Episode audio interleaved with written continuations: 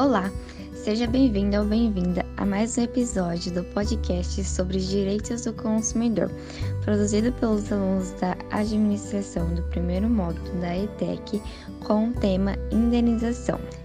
O dano moral visa indenizar o consumidor pela dor, sofrimento, abalo psíquico, ofensas, constrangimentos e decepções que lhe ocorreram em razão de eventual vício ou defeito do produto ou serviço. Com a promulgação da Lei 8.078-90, foram evidentes os avanços no direito do consumidor, assegurando direitos que até então não eram protegidos, garantindo ao consumidor que seja indenizado na mesma proporção que foi prejudicado, independentemente de serem patrimoniais ou morais. A indenização por dano patrimonial corresponde àquela em que houve lesão do patrimônio do indivíduo, que terminou arcando com prejuízos financeiros em razão de conduta de terceiro. Os danos indenizáveis são todos aqueles sofridos pelo consumidor, sejam de natureza material ou imaterial.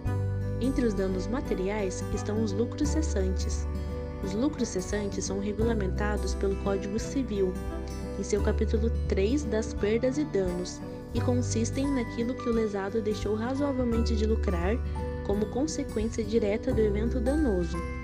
Fala-se em lucros cessantes apenas pelo período que a atividade permaneceu paralisada, em decorrência do dano sofrido e do tempo necessário para a reestruturação.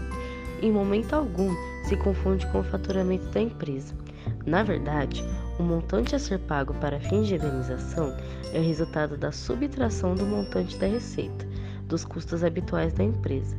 Ao indicar o valor que pretende a título de danos morais, considere efetivamente o impacto que o vício ou acidente de consumo teve na vida e na pessoa do consumidor, Lembre-se que o objetivo é reprimir e prevenir a conduta indevida do fornecedor, além, é claro, de reparar os danos do consumidor. O pedido de um valor exorbitante assusta o fornecedor e pode passar a ideia para o juiz de que o consumidor está tentando se aproveitar da situação, buscando um enriquecimento sem causa. Tal constatação pode levar o juiz, a, o juiz a ser extremamente rigoroso na hora de fixar o valor de, dos danos morais, decisão que acaba sendo muito difícil de reverter no tribunal. Negação indevida é quando uma empresa comete o erro de cadastrar o nome de uma pessoa nos biros de proteção ao crédito, como Serasa e SPC.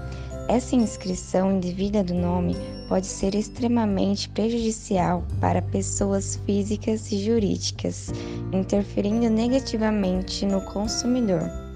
Importante lembrar que isso não somente o constrangimento de ter o nome sujo na praça. Afinal, ter o nome inscrito no SPC ou no Serasa pode prejudicar o seu direito de obter um financiamento ou abrir um crediário.